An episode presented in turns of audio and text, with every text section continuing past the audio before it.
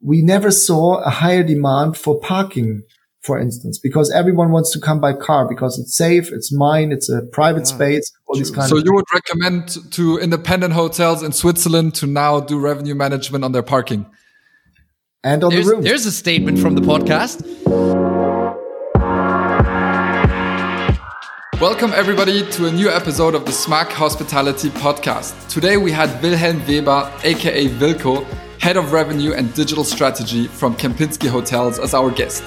We spoke about the importance of keeping your price stable during a crisis, how he thinks the luxury will benefit compared to the budget sector, and who has the best dress code during the Kempinski team video calls. Enjoy the show.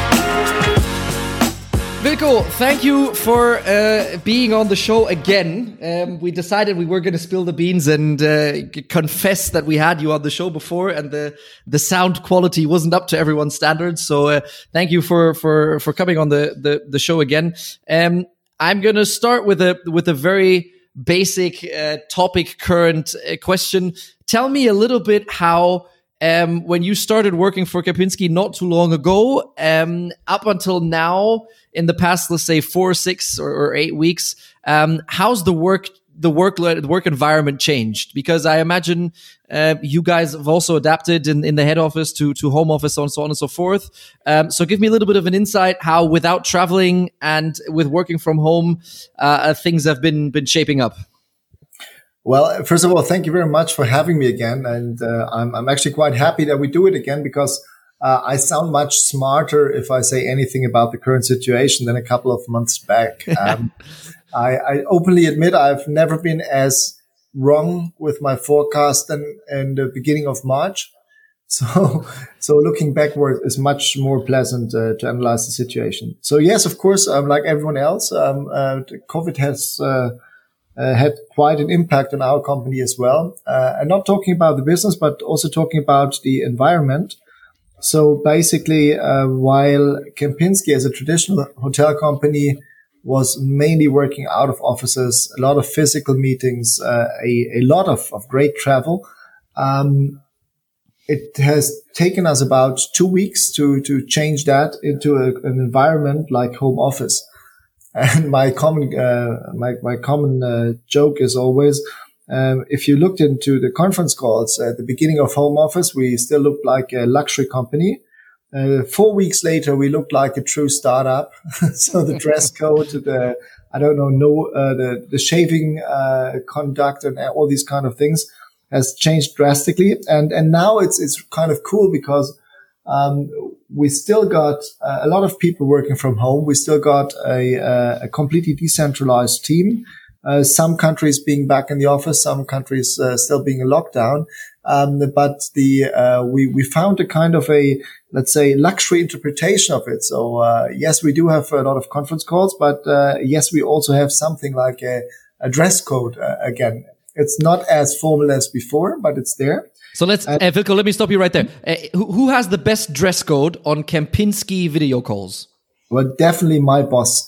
Um, I mean, I have to admit that uh, I'm reporting to our chief commercial officer, Amanda Elder, and uh, she has kept up the luxury spirit in all of the things. There we go. Well done, Amanda. Go you. I Know perfectly well. Um, and uh, are you going to tell us who has the worst dress code as well, or should we not go there? Well, um, since I'm German, I fear that some colleagues would say I. okay. um, but uh, I just got uh, I've just got a lot of blue shirts, which I wear in the office and at home, so there's no big difference. No, I, I totally, um, I, I think the best beard growing skills was our marketing boss, Stefan Dupre. And the bad thing was, um, we met in the office on a, on a Wednesday before the lockdown and, and he was uh, without a beard. Um, he was then in home office and we could uh, supervise and watch his beard grow. So he looked a little bit like Santa's little brother. Yeah. And then we met again in the office two weeks back and, and he was shaved again and had no beard and I didn't recognize it. it took me until lunch break. And he was like, didn't you kind of see any change? And I, I want to be polite. So I said, Oh, did you work out? Did you lose some kilos? And he said, no, I shaved again. The beard is gone. and I said, Oh shit, I didn't realize that. So no, but it was, it was quite fun. Um, and there was one thing that I, that I really liked about it. I mean, there was a lot of bad things, of course, Um, but there was one very interesting thing. So before we were the head office in Geneva and a lot of regional office like Dubai and Beijing and so on. But all of a sudden we were all in home office. So it didn't matter so much where on the planet you were, you were in the home office. So there was a bit of a, like a loss of a distance uh, feeling. Uh, and we moved closer and we started to really collaborate uh, uh as, as one global team. And, and that feels really good. And I, I hope we, uh, coming out of the situation now step by step, I hope that we're going to kind of keep this spirit of it doesn't matter where you are or who you are. Uh, we're all kind of equal on these calls and in these teamwork. And that, that's cool.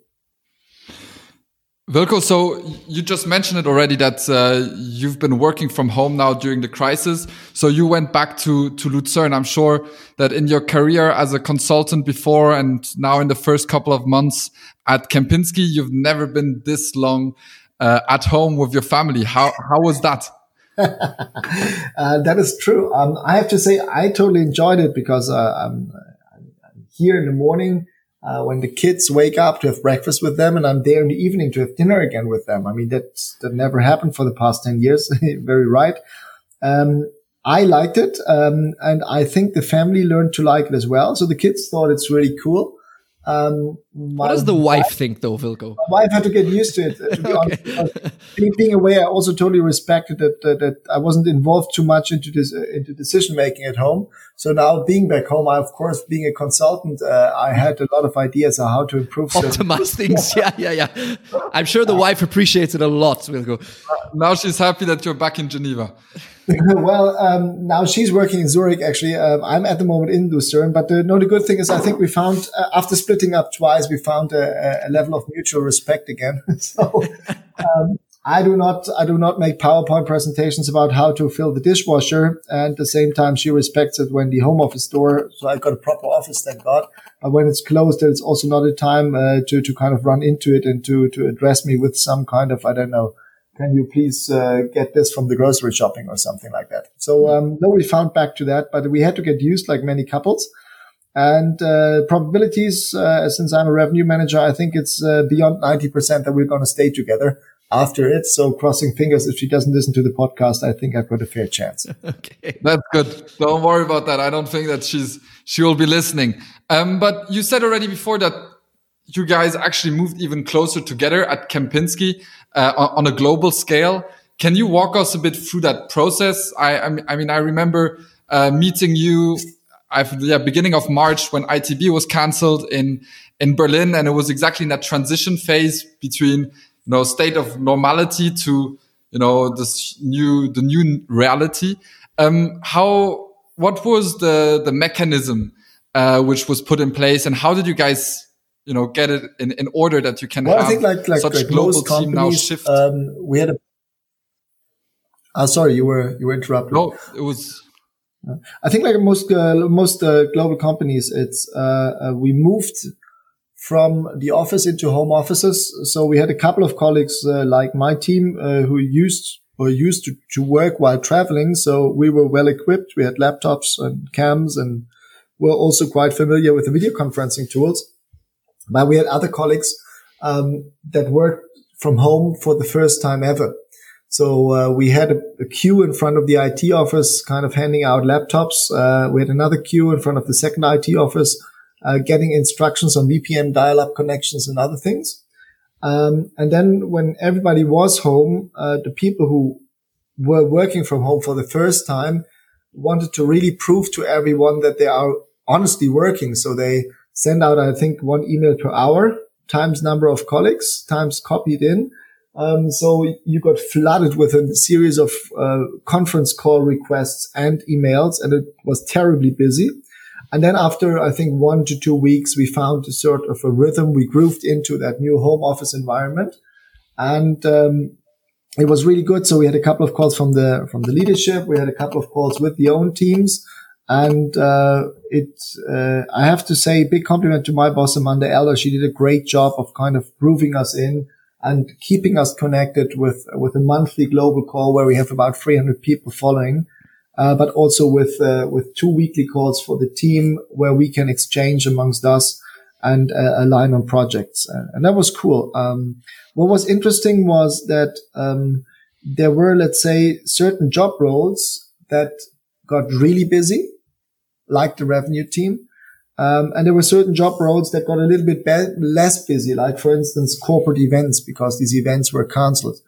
Um, and the cool thing was there's a, there was a, or there is a super team spirit of those colleagues who had a little bit of more time, um, kind of took over and supported projects in other fields. So we had a bit of, of cross departmental collaboration.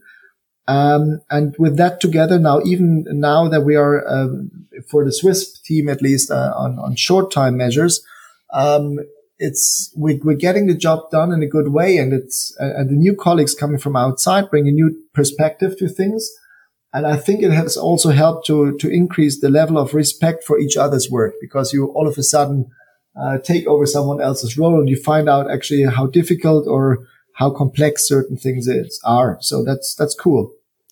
That's incredible to hear because often you hear from other other hotel chains or something that this you know uh, water cooler conversations or these cross departmental conversations are not happening anymore. But actually, you guys are now collaborating even more together. That's that's impressive impressive to hear.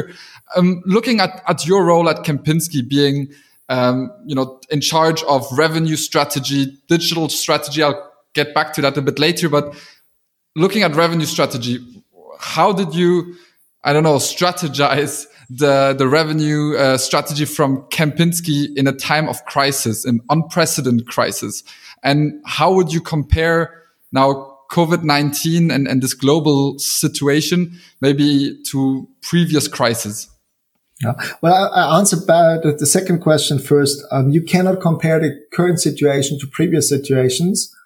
And it's not about uh, the situation of a pandemic or some kind of uh, event that was hitting the industry. Um, the part which was unforeseen and where I think it is a black swan event, despite some colleagues' opinion, um, is the fact that nobody of us had seen that governments would really shut down public life in that way. Um, I mean, a, a travel warning uh, at the moment still for 160 countries uh, for, for German travelers uh, in the main holiday season. Um, the lack of flights and, and, actually really the measure of, uh, of stay at home and being in a lockdown situation is something that we all had never seen before. Um, and, and therefore the situation was new to all of us. And, uh, in the beginning, we thought a little bit that we could benefit from the experience we had with the China portfolio. However, this the situation is so different market by market that uh, we couldn't just take what our Chinese colleagues did and roll that over to Europe or to Middle East. Um, so, so we really had to, uh, to, to be agile and to learn rapidly. Now, the, what did we do from revenue point of view? Well, the first thing is, and, and there was the fair question, how can you revenue manage if there is no demand? Because demand is the driver for so many things. And that's a valid question. But the, um, there is a lot of things actually that you have to do these days uh, as a revenue director or as a regional manager. And the first thing is, um, we went to everyone and we said, okay, stop to forecast like you used to forecast simply because the model is failing. Uh, we can see this in many of the uh, revenue management systems, which are as wrong as never before um, uh, in, in, in, their assumptions.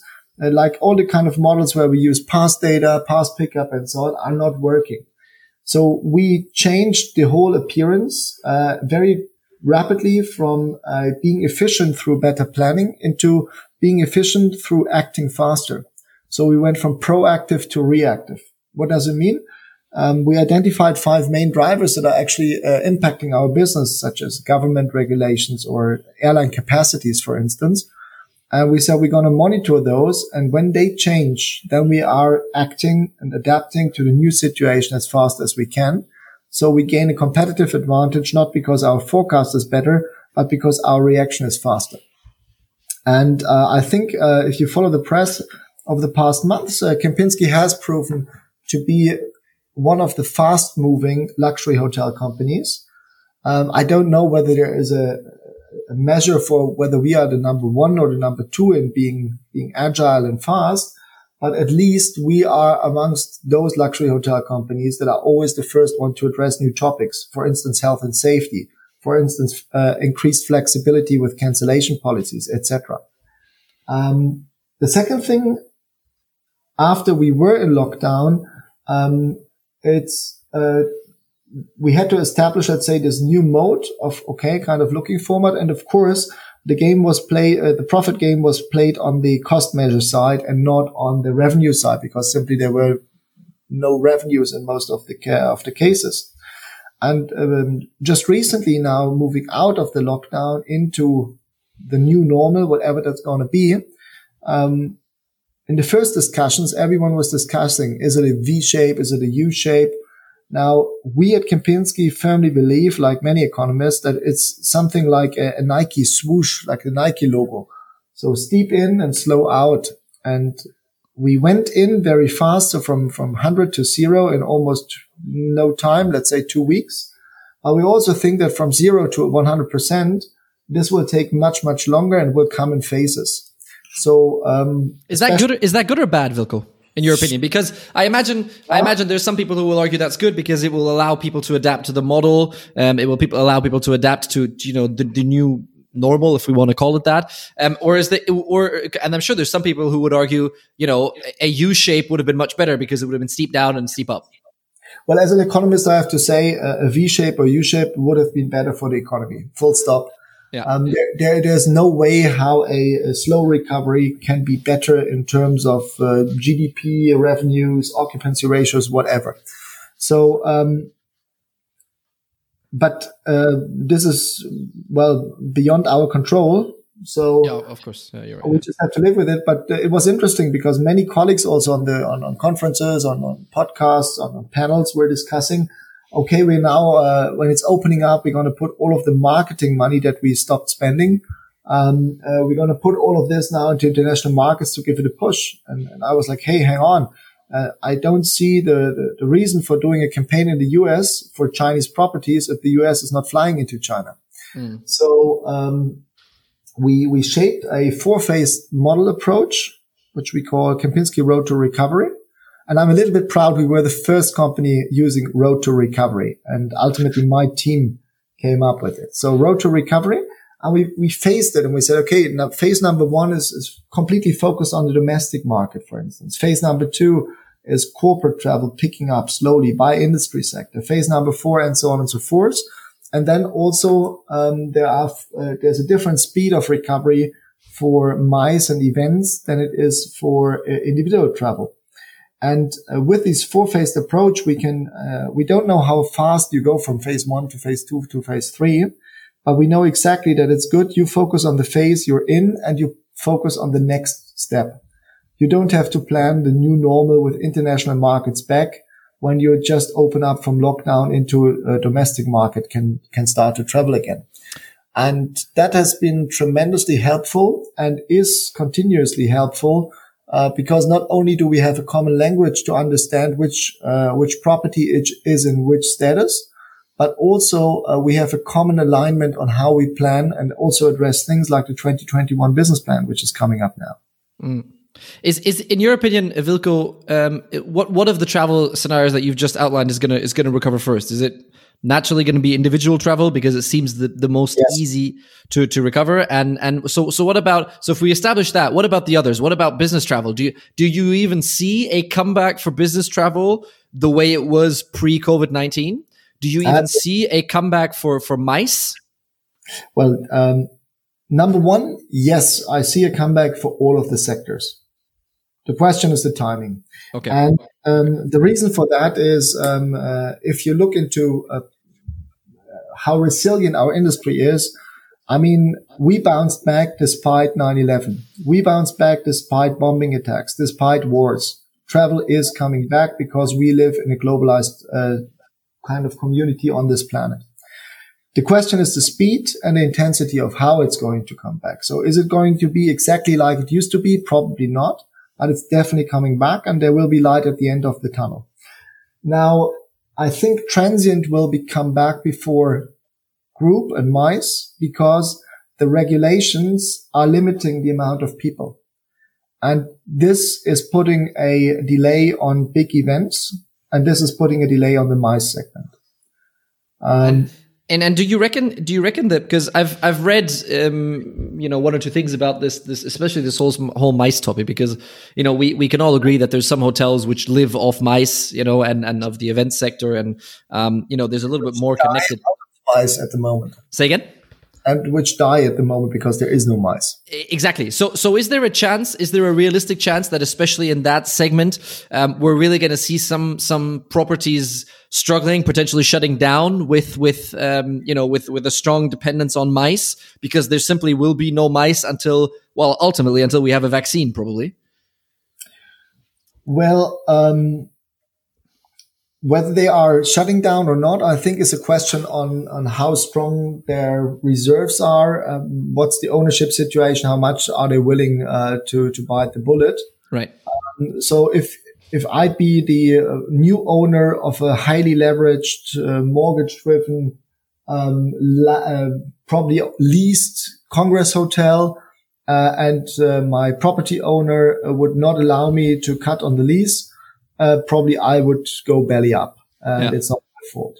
Yeah. Um, if I would have inherited a, a, hotel with a conference center, or if I'm in a diversified uh, investment and one of the things I, I, own next to the shopping centers, the apartments, the office buildings, and the hotels is a congress center, I probably survive it. Mm. So, so I think there, there, there's light and shadow, and ultimately, even if the players will change, MICE as a as a as an industry phenomenon will come back. Um, so uh, the but the other thing is, um, we also see that um, that the amount of MICE and meetings and, and things we had, uh, which we used to do like we always used to do, has been challenged by the situation. That's an interesting point because I don't think that all the meetings will only happen online. And also, I don't think that all the physical meetings will come back. So even the, the heavy travelers in our company, um, and I count myself into that group, uh, we are questioning whether it's really necessary to travel as much as we used to do. And since everyone is asking themselves the same question at the same time, there is a chance of slowing down in, in, in that sense a little bit. So do you still do you still have the same amount of meetings at the moment, Wilko? Just out of curiosity, do you like whether they're online or not set aside? But do you still have the same amount of meetings, or have you actually internally in your team, uh, maybe with your with your with your superior as well, have you decided? Well, actually, do we really need all of those? I'm I'm not so sure. Well, um, that's an interesting question. So, uh, phase one, we had more meetings than before because everyone uh-huh. okay. was home alone and uh, in, in our business sector, in our company, and especially in my team, we then questioned how we want to kind of uh, um, do this with the, with the amount of meetings because it became you were in meetings and conference call back to back, but uh, same time your inbox was filling up and you didn't really run your uh, manage your projects. So we uh, you, you didn't get more things done because you were in more meetings. So we looked at productivity as a measure, and uh, then we questioned the meet questioned the meeting and we haven't necessarily cut back on the amount of meetings, but we are now introducing uh, a completely new efficiency in how we do meetings. Let me give you one example. Uh, like everyone who is responsible for the business through third parties like OTAs and wholesalers has regular meetings with them. And if you make a lot of business with them, you have, let's say, a monthly meeting.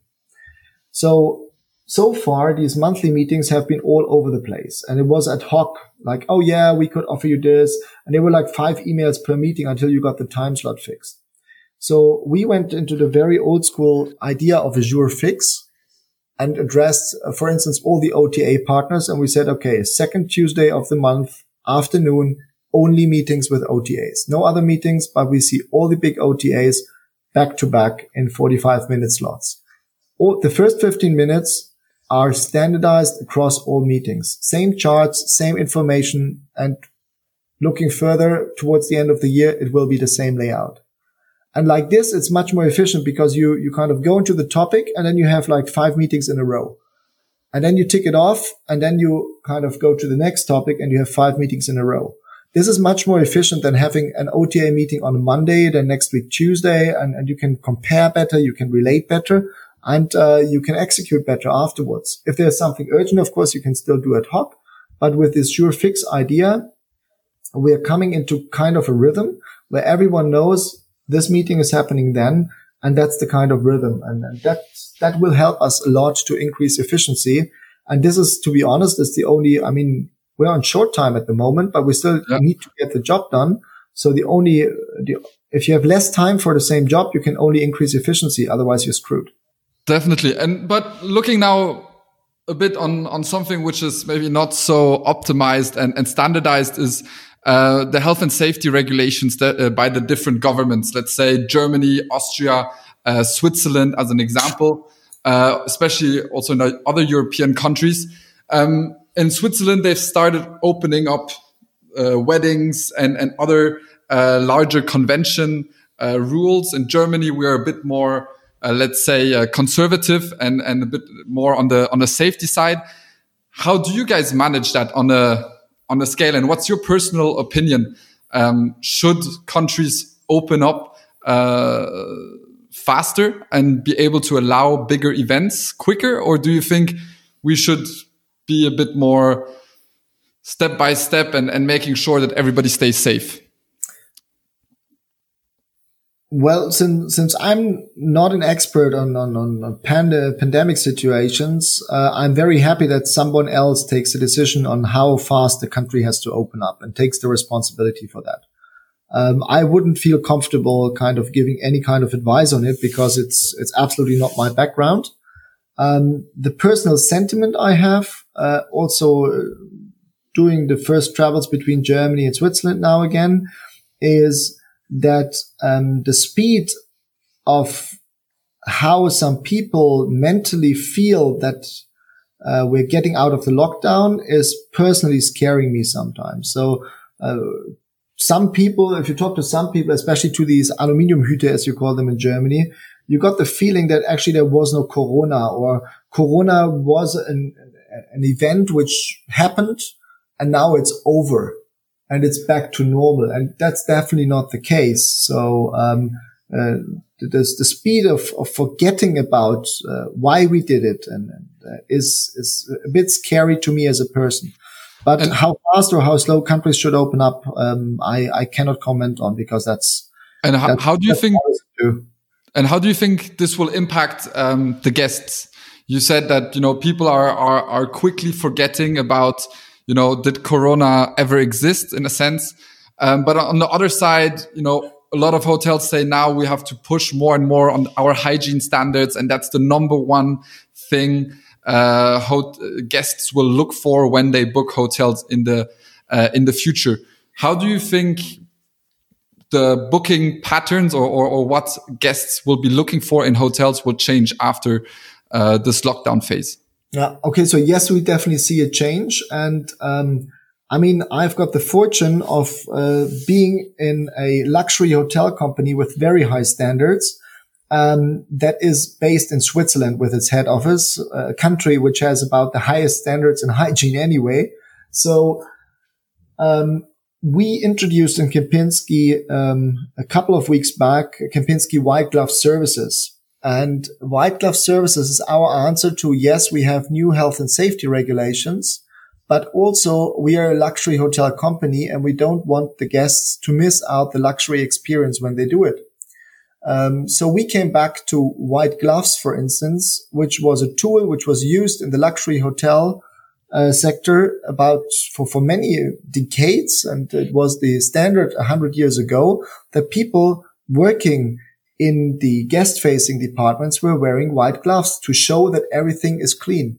So we reintroduced a little bit of our luxury heritage and combined that with absolutely state of the art standards on how to disinfect, how to make rooms, how to secure privacy and how to keep the health and safety standards, not only for the guests, but also for our employees. And, um, this has been rolled out globally. And if you look into the video coverage a couple of months back from China opening up and now from, for instance, Abu Dhabi demonstrating these new uh, services, um, we can see that um, we actually do the same thing, but it looks much more elegant now. So we're learning how to incorporate it in our DNA. And uh, yes, guest behavior is changing drastically. So uh, I'm looking at the, uh, the, the website statistics, for instance. And while we had a peak on cancellation policies and COVID travel advice at the beginning of it, um, we are now seeing uh, the highest number of clicks on the new health and safety standards and on Kempinski white glove services. Um, and a, a, little side note, um, if we look at, for instance, in the Austria, Germany, Switzerland, um, where we see a absolutely great summer ahead. So leisure properties in Austria, Germany, and Switzerland will see a super summer season because the people who travel the most, who have a lot of buying power, are forced to travel only within the country. And um, we never saw a higher demand for parking, for instance, because everyone wants to come by car because it's safe, it's mine, it's a private yeah, space, all these kind so of. So you would recommend to independent hotels in Switzerland to now do revenue management on their parking and on there's, the rooms. There's a statement from the podcast.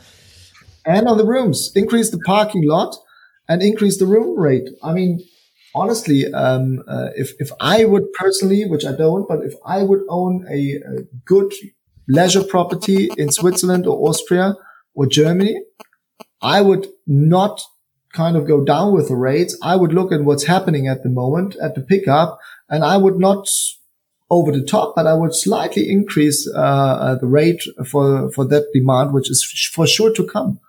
Uh, let me let me ask you on that, Wilko, because it's, it's very interesting you say that because we had a we had a, a gentleman on the on on the podcast um, not too long ago um, who is the, the the head of revenue at Soho House, and he he said pretty much the exact same thing as you just said.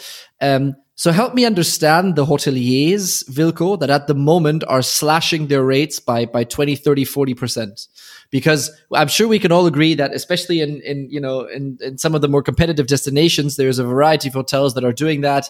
Um, you know, they're making insanely de- insane deals with with with the OTAs of Booking and Expedia just to get in any revenue at any cost. Eh, can you explain to everybody in simple terms why that cannot be the right play? well, I'm I'm happy to to quote myself from another podcast where I said, you know, if you have a cash flow flow. Are you saying there's other podcasts than Smack? Oh yeah. Well, what? No, no. I think. Uh, uh, sorry. Uh, something. It must have been a TV show or something, right? I might have dropped it somewhere else, but there we go. Okay. Found a way to argue it. I think. But the, the thing is, like, if I have a cash flow problem, responding to that with price dumping is if I like, uh, if I'm trying to extinguish a fire with uh, by using fuel. I mean, it's it's it's the it's a mistake it, in all words is a mistake. Dropping rates right now is irre- irresponsible. And I can understand that some of the markets are desperate and are uh, competitive, but um, this year is is really really bad anyway. Um, so, but if we start to now decrease this drastically without reasoning, um, it's just destroying 2021 and beyond. And I cannot see why anyone would like to do this. Now, that being said, we are in some markets that are behaving competitive. You cannot be the only smart person in a room full of idiots. Mm. Then you're dying as well. But, um, this, this price slashing and so on, which I see mainly happening in the cities because we got a lot of supply, which is just not picked up. Yeah. I also see it mainly happening in like really, let's say mediocre hotels Mm. So um, if you're a Me Too product and the only reason why you had good numbers is because there was uh, more demand than supply or there was sufficient demand. And there you have no USP. You just offer a place to sleep and there's nothing special about your hotel. Then of course you are in trouble now. You are in big trouble. But slashing your rates has never been a good answer. So all the colleagues who are doing this right now out of desperation, I don't want to be arrogant and say like it's stupid or it's mindless. No, no, no yeah, of course. I, I totally cannot relate to the rationale behind it and I cannot explain it because I don't understand why they're doing it. But so, is there anything which the market can do to stop these kind of mechanisms? Uh, or is the only thing you can do is kind of just repeat and repeat saying, Hey, price slashing is not the solution? Well, the, I think my influence is really very limited. Uh, so I can only repeat that. And uh, I also think that the market has a regulation um, mechanism. Um, people who act wrong will go out of business over time. And the only thing we can hope is that they go out of business fast. So they don't destroy the good ones. Um, from our point of view, in many of the markets, we have the number one or the number two, but we're often the market leader. So it's not only about our cash flow. It's also about the responsibility for the destination that we have. And we take this very seriously. So Kempinski, we are holding the rate. And if we're forced into measures, rest assured, they're short, they're fenced, and this is not the standard and they're carefully discussed before they're being executed. But you will not see price slashing in our, in our, in, uh, in our brand across, across the board. And I know that you're not allowed to compare uh, the different crises, as you said, but how's the market performing this time in comparison to previous crises? Really, just on the price dumping uh, subject, are people learning from the 2008 recession, etc., and and the rates are staying much more stable than before? Um, the rates are definitely sta more stable than before. That's the positive thing. Um, uh, I'm, I'm seeing this from from benchmark numbers. Um, however, um, I I don't know whether the people are learning um, or whether some key players are learning. But in the luxury segment, I see much more price discipline in mature markets. Let's put it that way. Where um, I'm trying to think of a way to ask this question in a politically correct manner, although we're not exactly famous for being politically correct on Smack. But um, where where do the OTAs stand in all of this, Wilko? I, I, mean, you you you deal with them, and I mean deal in the most respectful of ways, obviously. But um, you've I'm sure you've been in touch and in talks with them. I've I've heard the vast majority from um, they're they're you know being absolutely terrible to the hotels because they've put measures in place that make it even more difficult for hotels to um, statements saying that, well, at this point in time, they're the only ones who are going to be able to save us because they're going to be the first ones to bring us back some uh, a form of demand. Um, can you, w- without stepping on anyone's toes, because that would obviously not be like us at all on Smack, but can you tell me what your opinion is on on on whether everyone has behaved the way they could and should have during the times that we've been through the past eight weeks? Well, um, there is there is a lot of things going on. And what I am personally surprised or not surprised anymore is um, the, the intensity of the discussion in the media. Yeah. And what the same players are actually doing is seems disconnected in some cases. Let's put do, it that way. Do explain. Do explain. Um, some people have their mouth wide open, but if you see them in a negotiation, they don't do anything. So um, uh, I, I, I rather um, focus on, on, on my discussions with the OTAs in those meetings with the OTAs, uh, who right. are very important partners. Yeah. However, I think this situation more than ever shows extremely that we're all sitting in the same boat. So the OTAs without the hotels are worth nothing. And hotels without OTAs lose about 20 to 40% in occupancy, depending on whether you're Prague or whether you are New York. But uh, the, the whole thing is um, we are in the same boat and it's not a good advice to, to use a crisis to start kind of bashing each other. Uh, it's, it's better to find solutions. However, we have to say that, uh, some people tend to be very creative in, in, in what they think they're doing. Mm.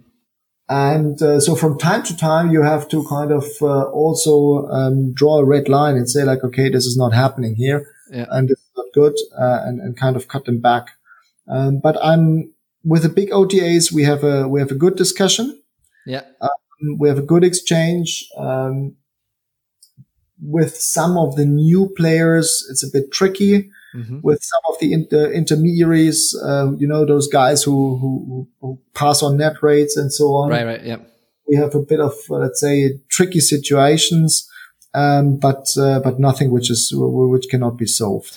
Okay, so let me let me try and get uh, another opinion out of you on the on the on roughly the same topic. How is that going to? How is that that whole OTA scenario going to evolve? Set aside who's done right and who's done wrong.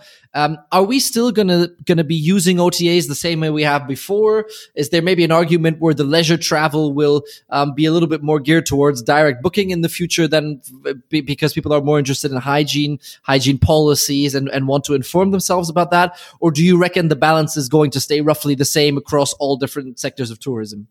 Okay, the silver lining I think is um, the best information about hygiene and safety standards for that property is on the property website if it's managed properly. Right. So there's a chance for direct bookings if you do it right. Um, there's no differentiation that you say your room is cleaner if you book direct or you get a free hand sanitizer. a free, a free wipe through the desk. Yeah. Okay. Yeah. Uh, but uh, the and the OTAs are learning this now and they're now reacting. So we see many requests where they're asking us to provide the information about uh, health and safety.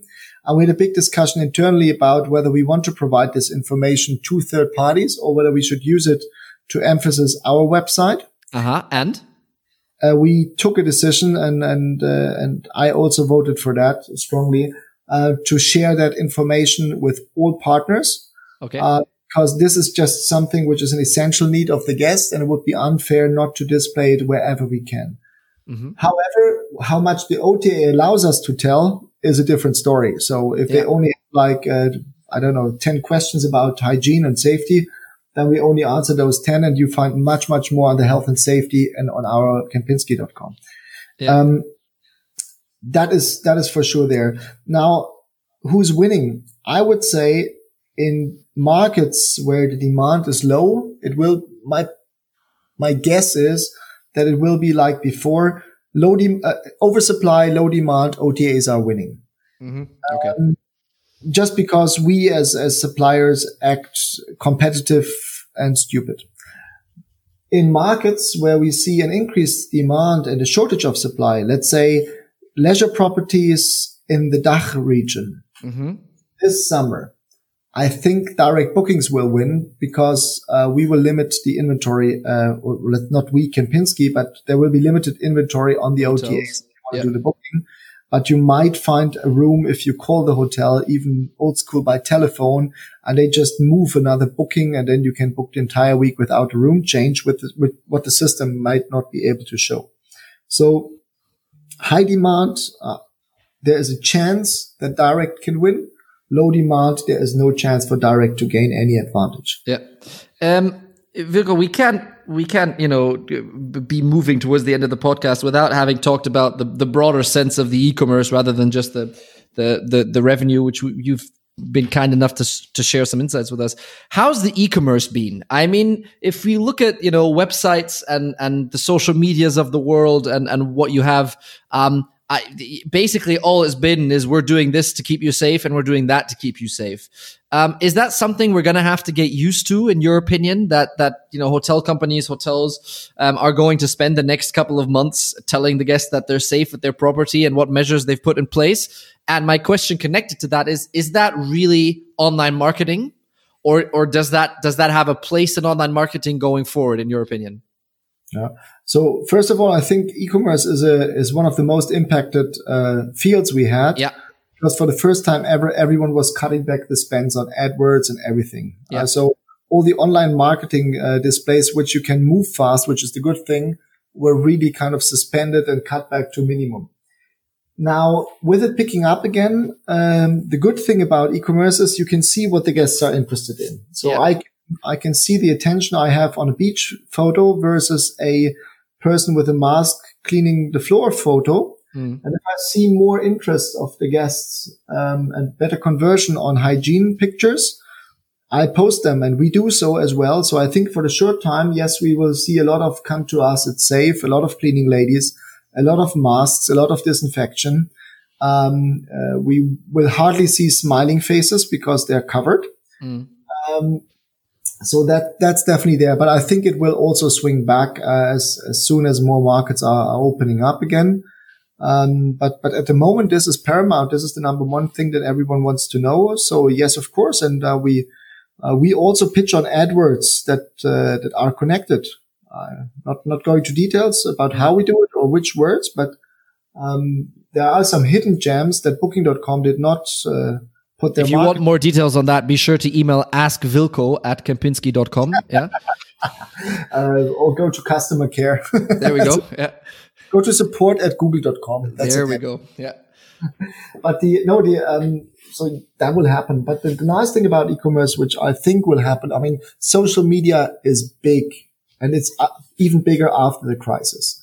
Mm. So I think we, we see a lot of, of shift to social media channels simply because all the people who have so much time have all mobile phones and they're kind of swiping and looking and scrolling like crazy. And uh, that has never been bigger before. How are your TikTok skills? None. Oh. Zero. I got a good younger team on it. I'm very, very happy to say that we got a couple of super young talents in the company. And uh, from time to time, we have a face to face meetings because I need translation. ah, okay. Okay. But it's your social media presence mainly for inspiration or also for communication with the guests? All, all three. Um, inspiration, communication, and transaction. Okay. So for instance, um, room service and takeaway ordering, voucher sales, we've increased uh, the activities behind that a lot. It's never been huge in the total revenue mix, but now since some of the big revenues are not happening or were not happening for the past weeks, all of a sudden you start focusing on these auxiliary things and we've seen great results, for instance, on, on, on voucher shops. I mean, that's fantastic. That's cool. Have you implemented new tools to capture this ancillary revenue or this moving or a shift of, uh, yeah, yes. demand? Yeah. And, and, and most of that, uh, uh, to summarize in two words uh, or three words, where were the new investments? Mobile, social, on premise. And can you okay. give us an example or two on the on on the on-premise ones? Um, what what what? Not necessarily in detail, in great detail of, of, how you did it, but what were some of the some of the things that you saw where you saw some vacancies and and where you where you moved forward? Well, basically, um, without spoiler alerting, because there's more to come. But uh, many guests, when they come on site, they are not so fond of touching pens and shaking hands and mm-hmm. doing things. Uh, but they did touch their mobile phone anyway. So uh, we're trying to to to kind of go through all the processes that we have and to see is it possible without kind of diluting the service level, um, delegating parts of that uh, to uh, to an app. So even even a luxury brand like Kempinski is now looking at mobile check-in and and all of that. Oh, that's naughty. We have been looking at mobile check-in for for a long time. We just didn't implement it yet uh, to the large scale um, because we we found that pre-COVID, um, even if we were offering it, most people wanted to to have this luxury kind of uh, welcome and service. Um, but I am seeing with the trials and what I, we're looking at at the moment, it's too early to really say this is the new reality. But I I see and I'm sensing a change of guest behavior across all sectors and uh, that's definitely pro things like mobile check-in, etc. Um, let me let me ask one thing real quick, Flo. Um, Wilko, while, while you're on that topic, and I think it's a very interesting topic that that Flo just brought up. Tell me, is is the perception of luxury going to change? Because uh, you know, ultimately, what what we all were taught back in the days when we were still young um, at university is luxury is connected to people. It's it's a people business. It's people driven. Um, you know, the, the top luxury hotels of the world have got, in some cases, two or three employees per per guest. Um, if you know, there's there's the, the first thing you want to have is a welcome. As somebody say saying welcome to the hotel. Is is all of that perception going to quite naturally because you know of the of the hygiene measures that were had to put in had to be put into place? Is is that quite naturally going to change? Are people going to be more um, shall we say, accepting of luxury being also very closely linked with the digital world and, and with, um, you know, digital services um, that may replace one or two employees? I think um, it's important to understand that yes, it will change um, due to the new guest um, preferences. However, it will not mean that we have uh, fewer people. So um, I think that it it will definitely change in the way how we use things, how we touch things, how we clean things. Um, uh, but it will not mean that there is less people uh, taking care of you. um, in the background or that it's not handcrafted. It's just mm-hmm. maybe mm. the way how we deliver it, how yeah. we order it, how we pay. I think one of the biggest impacts we see is payment. I mean, cash is dying out now these days. Yeah. Which is something which the Chinese say like, what do you mean? It's been, we don't use cash for a couple of years anymore. If you're, if you're not super poor. Um, so, uh, and banks are saying, "Oh, finally, no coins anymore." They have been a nightmare in terms of distribution, etc. Um, so, so that is a big change of guest behavior. But just because we, we accept mobile payments does not mean that the the level of luxury service is less or that we have less personnel and staff. Um, the other thing is also, and this is the interesting thing with uh, Kempinski White services. I think these days are good for luxury players because if you want to keep social distance, a 14 square meter shoebox Motel 1 style room is not the right place to isolate yourself if you compare that to a very nice deluxe room or executive room at the, one of our properties. Mm. Um, also, the hygiene measures means you have to spend more time in cleaning the room more carefully.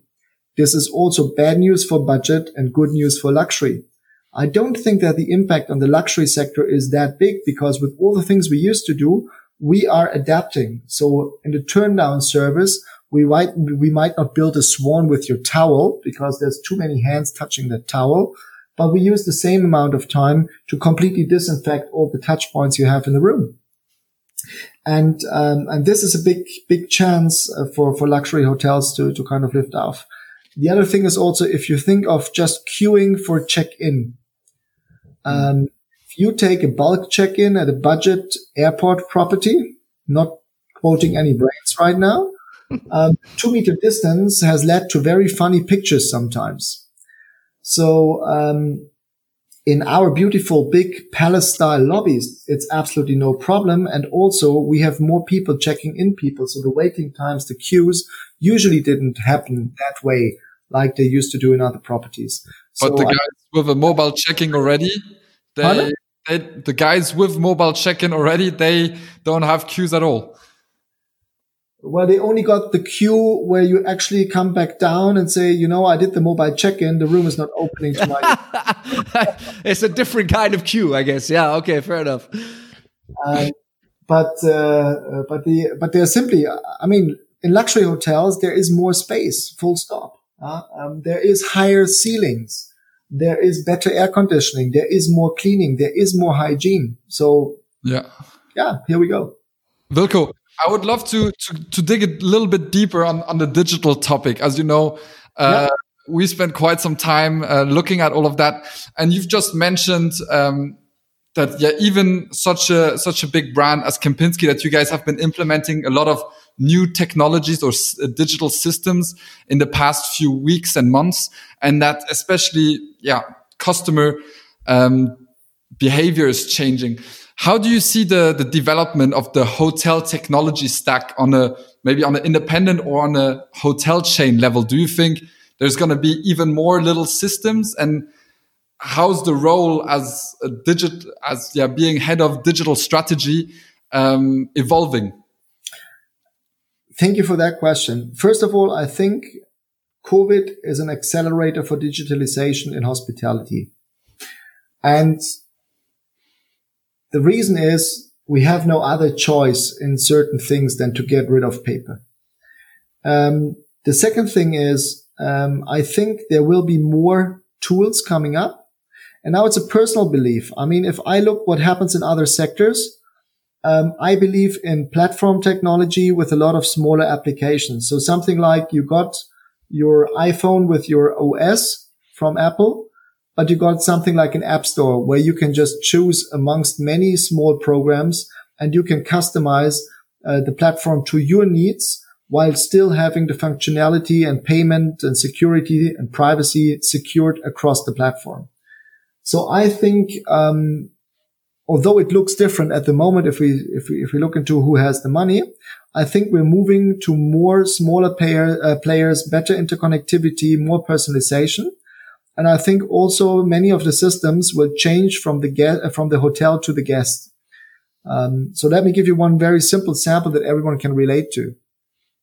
When I started my career, we had four video channels. without going into details, what was on those video channels, but pay TV was a business line in the hotel. And we had direct dial telephones. So you could dial into the room directly without connecting through a front office or switchboard. That was super. Now these days, everyone is coming with a mobile phone. So dial, direct dial telephones have mostly kind of been erased from room type descriptions. And nobody would even think about uh, using paid TV too much because you come with your Netflix, Disney Plus, Amazon Prime, whatever account, and you just stream. The only thing you want is that you can kind of connect your device to the big screen in the room and that you can stream your content on it. So these kind of things, I think, um, and if you look at how much the investment was on pay TV systems, for instance, I think we see a lot of shift kind of going um, into a new direction, and uh, it will be a lot of small players, but on one common platform or on a couple of big common platforms where they can interconnect. That's where I see the future. Wilko, is the future um, going to make or, or, let me rephrase. Is the is the is the um is our current times making digitalization go faster? You said yes. Is the future going to become more and more digitalized in your opinion as well or if we look at you know the, the super modern things like um, which which you know the hospitality industry considers super modern i'm not sure they really are super modern anymore. Stuff like you know virtual reality and and and all the the, the things that maybe are still a couple years down the road for the hospitality industry. Um, is that going to come quicker as well in your opinion? Um, let me ask you a question if i may. Um, go ahead. if you have the choice you can either spend 200 or 2000 hours on watching a live stream virtual reality from a beach with a cool wave and surfs and palm trees, uh, or if you could spend a weekend hideaway at that beach, what would you prefer? wow. Okay. Um, I think that's a super. That's a super generation um, oriented question. I think my i mean i can't speak for flo but i think our generation would probably be one of the last ones to say i would rather go. I think your generation is buying more vinyl records than my generation if i well re- that's a different problem. But yes you're right. Yeah you're right. You're right. Yeah. But but do you think that's going to stay that way though? Do you think that that, uh, that that the answer to your question is always going to be i would rather go well i think the answer to the question will be uh, it will be both there will be a mix. It will be hybrid. So there will be occasions where you just want the experience. And I think one of the things that we, that might be a chance of, uh, of coming out of this crisis is, um, I don't think it was healthy the way how we used to travel the past years. It was profitable, but it was not necessarily healthy for us as a society or for our planet. So all of these cheap mass travel, I think that market will highly impacted. And I don't think it's bad. So I don't think it's bad if there are not thousands of people just flying in for a drinking weekend to the island of Mallorca. And I think it's good for the island of Mallorca because that will give more pleasure to the people who actually come there to spend a week to enjoy the island as it is and not just to fill themselves up at the pool. So I think there will be a change of travel. Now, these uh, many people will not be able to afford long haul travel a couple of times a year anymore. So they will carefully look into where to spend it. And there will be two things of it. Some of them will just go for as cheap as possible and will completely disregard quality. And these are definitely not our guests. And some others say, if I can only travel once a year or twice a year instead of 10 times or four times, I want to make the best of it and I would f- fully focus on quality. And these are our guests. These are the kind of people that we are looking forward to welcome. So what do we do with all the free time in between? I think there will be digital solutions. I think there will be a lot of streaming. I think there will be a lot of VR and other things. But um, those this very precious moment in time when you really decide to do a trip to get the real experience, to stand on top of the mountain, to have your feet in the sand or something like that. And that's the one where you say, okay, I'm going to spend all my budget on exactly that short period of time, but then I want the full quality. So I think there, there will be a mix of these, of these two. And some, let's say cheap heads will just put on a VR set and get drunk at home while they watch the the, the Ballermann beach. Um, Wilko, it's been it's been uh, great. Just like that, sixty minutes have gone. Um, so so thank you beyond words for a very entertaining uh, hour with with you, uh, including uh, you know all the trade secrets from the Kempinski uh, video calls, who's best and worst dressed. Um, uh, let me let me ask you uh, three questions, um, Wilko, that we always ask at the end of the the, uh, the, the podcast, and I'm very curious to to hear your answer on one of them because I feel like you might have a new answer there for us. Um, is still the same question. Your favorite part about a hospitality? Again, my favorite part on uh, your favorite part about hospitality. Oh, travel, meeting people, and experiencing new cultures. Uh, the last trip you took to uh, you took was to where? well, if you call Geneva a trip these days, well, let's Geneva, let's say across borders. across borders, Germany. Well, it doesn't count. The last real trip with an airplane uh, was Istanbul. And the, the most memorable thing about that trip? The most memorable thing about that trip was jogging in the sunrise in front of our Çırağan Palace property directly at the Bosporus and then doing the stretching in the gardens in front of that ancient palace. Uh, watching the ships passing by, sun going up, wind in my hair was just a perfect moment. I mean, it sounds like a new doku soap on ITV4 or something. Um, tell me, uh, and then the last question, uh, Wilko, is the, the next big thing in hospitality will be, and I'm curious to hear what that is in your opinion. The next big thing in hospitality will be We got him. We got him. We got him. I think the next big thing in hospitality uh, will be a hotel platform that kind of allows you to personalize your trip in a way that you've never seen before. So something like um, the iPhone I mentioned before, you get a you get a basis standard, but then whatever is on top of that, you customize completely yourself, self-service, self-explanatory interfunctional, all functioning. And I think that will be the end of, let's say, these cookie cutter tours and uh, cruise ships, mass entertainment, everyone following the tour guide. You just got the app, you got your travel experience, and you follow your own path. By the way, if we would found a company on that, my path, that would be a good name. Wilko, thank you, thank you very much again for a very entertaining sixty minutes. Uh, all the best to to to you and and Kempinski on on the on the way back to to to where we're coming from, um, and uh, and thank you very much for your time. Well, thank you, both of you, and I want to invite you already as soon as it's allowed that we meet in one of our properties uh, for a drink, because as much as I enjoy the podcast. Um, some things cannot be replicated completely over a conference call. And one of this is like sitting together on a rooftop terrace, enjoying a gin tonic. Sounds good. Thanks very much, Wilko. That's it for this episode, everybody. Thank you for tuning in. As always, don't forget to check out what there is to know about Smack at smack.media or on our YouTube, LinkedIn, Instagram, or Facebook accounts. We'll see you next time.